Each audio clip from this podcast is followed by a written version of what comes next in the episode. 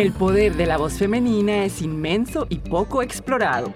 Mujeres al Desnudo Podcast es un espacio para abordar este universo desde todos los ángulos. Soy Françoise Nieto Pom. Y yo, Catalina Alvarado Niño. Y junto a talentosas actrices y escritoras les contaremos nuestras experiencias y reflexiones sobre lo que significa ser mujer. Somos Mujeres al Desnudo.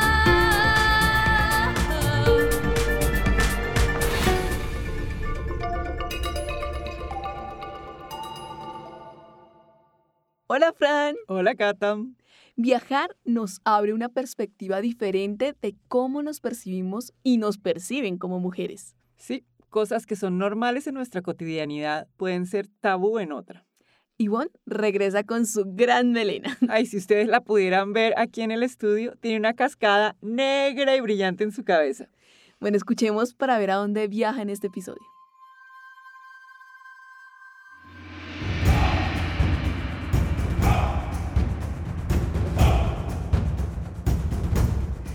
En encuentro con hombres del mundo y dale con el pelo.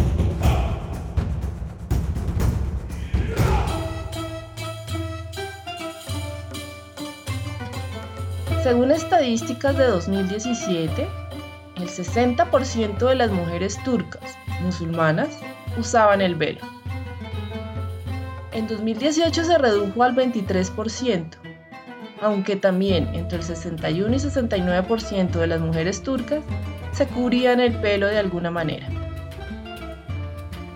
La historia de Turquía se ha caracterizado por las conexiones culturales y la unión entre Oriente y Occidente. Por ahí pasó el antiguo imperio griego, el persa, el romano, el bizantino y el otomano. Mi gran curiosidad me llevó a este gran cruce geográfico de continentes, historia y cultura aunque iba muy prevenida, ya que 10 años atrás me habían negado la visa porque necesitaba de un hombre que me acompañara. Óigase bien, tenía que ser hombre por el hecho de ser yo mujer. Y ustedes, mis queridos oyentes, ya saben que yo viajo sola. Con esos antecedentes solo cabía llegar preparada. Oh, sorpresa. Encontré una ciudad muy moderna muy occidentalizada, no tan musulmana, así que me sentí segura, tanto así que pasé un mes recorriendo el país.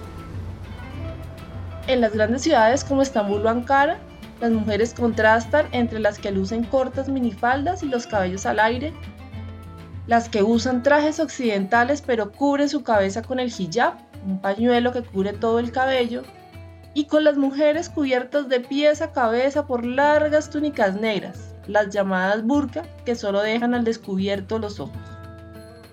Primero llegué a Estambul, antiguamente conocida como Bizancio y Constantinopla, una ciudad transcontinental ubicada en el estrecho del Bósforo que separa Europa y Asia, entre el Mar Mármara y el Mar Negro más de 15 millones de habitantes, es una de las ciudades más pobladas del mundo y la más poblada de Europa. Es el centro histórico, cultural y económico del país. La mayor parte de la población pertenece a la religión islam y es de cultura musulmana. Allí los cristianos y judíos son la minoría. Las zonas históricas de Estambul fueron declaradas Patrimonio de la Humanidad por la UNESCO por sus importantes monumentos y restos históricos.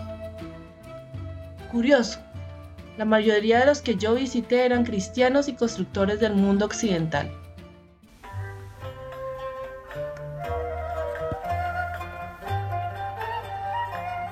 Estambul es una ciudad fascinante. Pasear por sus calles es hacer un viaje por el tiempo y por la cultura. Siendo la frontera entre Oriente y Occidente, Europa y Asia, allí confluyen dos culturas, la cristiana y la musulmana, quienes a lo largo de la historia se turnaron el poder. Entre sus encantos turísticos se reconoce la espléndida Mezquita Azul y la Basílica Santa Sofía. Los mercados también son reconocidos, el Gran Bazar, el Bazar de las Especias el Bazar Egipcio. Hacia el final de mi estadía en Turquía me fui de compras al famoso Gran Bazar en Estambul, considerado Patrimonio de la Humanidad.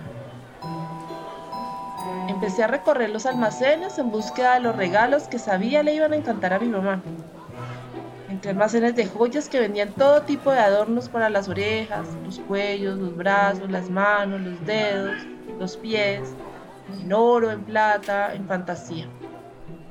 Almacenes de lámparas de todo tipo, vitrales, colgantes, de mesa, grandes, pequeñas, hasta las que podían ser las de Aladín. Almacenes de cerámica con objetos pintados y adornados con sus reconocidas técnicas. Negocios de tapetes donde solo faltaban las alfombras voladoras, tapetes que yo solo reconocía con el nombre general de tapetes árabes. Estando en uno de esos almacenes, me quedé negociando un tapete de pie de cama con el vendedor. El bazar es en su mayoría atendido por hombres. El vendedor me sonrió mucho, me hablaba mucho, era un verdadero experto, quería que yo comprara. No solo era buen vendedor, era un churro, como decimos acá en Colombia. Es decir, era bien guapo, una barba cerrada, como casi todos los turcos ojos negros, cejas pobladas. Tendríamos la misma edad, pasado los 30. Yo había aprendido las palabras mágicas del bazar. Choc choc, muy caro. Así que no compré nada. Y seguí mi camino por el bazar. De repente empecé a sentir una mano que recorría todo lo largo de mi cabello. Y vaya que lo tenía largo en ese momento, casi hasta la cintura. Ese día llevaba suelta mi muy negra, lacia y larga cabellera. Me giré y no vi nada. ¿Sería mi imaginación? Continué por el pasillo y de nuevo sentí manos sobre mi cabello. De repente me giré y vi que era el joven apuesto vendedor de tapetes al que acababa de pillar como un chiquito que había acabado de cometer una pilatuna. Qué raro, él seguía sonriendo. No sentí que fuera algo irrespetuoso, más bien lo leí como algo juguetón. Conecté con el colegio en la primaria cuando el compañerito del colegio me llamaba por detrás con el dedo y se escondía. Así que finalmente acepté regresar a su tienda. Me regaló un café turco delicioso. Me hizo un descuento y regresé a Colombia con el tapete que ahora está al lado de mi cama. Salí corriendo, atacada la risa, medio nerviosa, medio asustada porque no sabía qué había pasado. Un par de meses después, en Australia conocí a Yashin, chico turco. Nos hicimos muy amigos y le conté el curioso episodio del bazar. Yashin sonrió un poco y me contó que según sus tradiciones musulmanas, las mujeres no muestran el cabello en público y además el mío era igual al de las turcas. Es decir, era muy raro ver a una mujer con cabello tipo turco andando por las calles con la cabeza destapada. Me imagino que pensaron que yo estaba habituada a que me tocaran el cabello y para ellos tocar el de otra mujer que no fuera su esposa era como un fetiche sensual. Tocarlo prohibido. En fin, interesante reflexión. Pensaba que en esas culturas posiblemente tocarle el cabello a una mujer tenía la misma gravedad que tocarle la nalga a una mujer en nuestra cultura, o tal vez más grave. En fin, no leí el irrespeto, no me sentí respetada. Allí el cabello al aire es una curiosidad, como lo es para nosotros ver hombres agarrados de la mano o de los brazos, como andan comúnmente en Turquía. Yo, en mi prejuicio, lo primero que pensé uy, qué cantidad de homosexuales. Pero no, esto en su cultura significa que son buenos amigos sencillamente. Un gesto de cariño entre hombres que por estas latitudes está mal visto entre hombres heterosexuales. La humanidad se ha caracterizado por satanizar lo que desconoce y teme. Así, el mundo occidental ha satanizado al mundo musulmán por las restricciones a la libertad el mundo oriental también ha satanizado al mundo occidental por la libertad que decimos predicar. En el fondo pienso que lo importante es tener la libertad de decidir, ponerse el velo, ponerse minifalda, tener el pelo suelto, abrazar a tus amigos y amigas, demostrarles que los quieres. Nada debería ser una imposición, pero vivimos restringidos por imposiciones culturales y religiosas Y tal vez en esas contradicciones también se esconde la riqueza del mundo que descubro en mis viajes. Esto es Mujeres al Desnudo.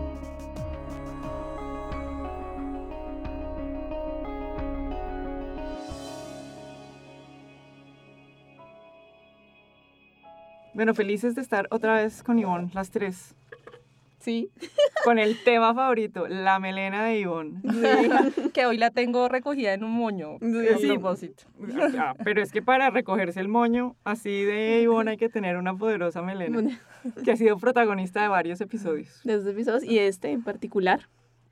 Entonces, pues yo, la verdad, sí, el episodio resuena conmigo porque yo le estaba contando a Ivonne que cuando yo estuve en Turquía decidí hacer el experimento de vestirme a la musulmana con la cabeza tapada. Y duré con la cabeza tapada o sea, 10 días saliendo a la calle con la cabeza tapada. Y el momento en el que se me cayó el, el, ¿El velo, pañuelo? el Mm. pañuelo, sentí como si me hubiera quedado sin camisa. Yo, ¡ah! ¿Qué pasó? ¿Dónde está? Estoy desnuda. estoy desnuda. Entonces sí, como que dije, sí, esas sensaciones culturalmente, si uno está acostumbrado a una cosa, Ujú. como, tanto a tenerlo destapado como tapado, sí es un shock. Sí, eso es como de lo que he querido eh, hablar en los diferentes podcasts y es pues que realmente la- realidad no existe. la realidad se construye y la construye uno dependiendo del contexto donde está em, haciendo la vida. Y este tema de las mujeres en especial, cómo nos ven, cómo nos tratan, es totalmente una construcción eh, cultural y pues diferente en muchos lugares, hay diferencias en muchos lugares. Y esto del pudor, por ejemplo, es algo que también em, eh, identifiqué en muchos de los lugares y es em, este el tema del cabello, por ejemplo, que para lugares como los nuestros, pues tener un cabello largo, em, suelto, por supuesto, bien arreglado, la peluquería y todo lo que hay alrededor del cabello es algo normal y hace parte de la belleza de las mujeres y del, El sex appeal. del sex appeal y como de la identidad, ¿no? O sea, y también es un extremo. Yo creo que me corté el pelo chiquito como niño cuando me dijeron que las mujeres éramos de cabello largo y que eso era lo bonito de las mujeres, entonces yo me lo corté. Ivonne, la rebelde. Sí, la rebelde porque yo no soy un pelo. Pero cuando vas a otros lugares como lo que pasó ahí en Turquía y donde lo tienen recogido, que es algo que no se muestra, porque el sex appeal está en otro lado, en los ojos tal vez, o en esa mm, misterio de pensar en qué hay detrás de toda esa indumentaria. Em, y es otra manera muy distinta de concebir la belleza y de concebir lo que significa ser mujer, ¿no? Entonces uno puede andar allá con el cabello suelto y a mí me tocaban el cabello, me cogían el cabello y todo era como, em, como si fuera una pilatuna que estuvieran haciendo los, los hombres. Y es, yo decía, ¿será que esto es como si me estuvieran cogiendo la nalga? Sí, eso, a mí me llamó mucho la en atención eso, porque, porque sí, o sea, es muy raro. Yo lo, yo lo escuché y dije, como, pero como, ¿sabes? Es como que no me conecta la, la cogida de la nalga con el cogida del cabello. Claro, pero no, eso no tiene Sí. sentido, no tiene, y yo, por ejemplo, pues yo no me sentí respetada para nada, porque pues para mí que me cojan el ¿Respetada cabello- o irrespetada? y respetada. Yo creo que una mujer musulmana le cogen el cabello y pues me imagino que esa es la ofensa más grande del planeta. Pero pues para uno no, porque pues uno lo tiene, pues, está Todo es relativo. Todo es relativo. Entonces, pues pareció sorprendente, no entendía, o sea, la verdad me fui sin entender. Esto lo entendí fue después cuando, como, como cuento en el podcast que hablé con otro, con un chico turco mucho tiempo después y como me llamó la atención le pregunté que por qué esa tanto misterio por, por cogerme el cabello. Yo me lo dejé coger, además casi que les digo, vengan, tranquilos, háganle. y pues él me decía, no, esto es, o sea, esto no se hace, esto las mujeres, el recato de las mujeres, su cabello. Bueno, tiene todo un tema religioso, además que pues no, no, no, no lo entiendo, que hay que estudiarse.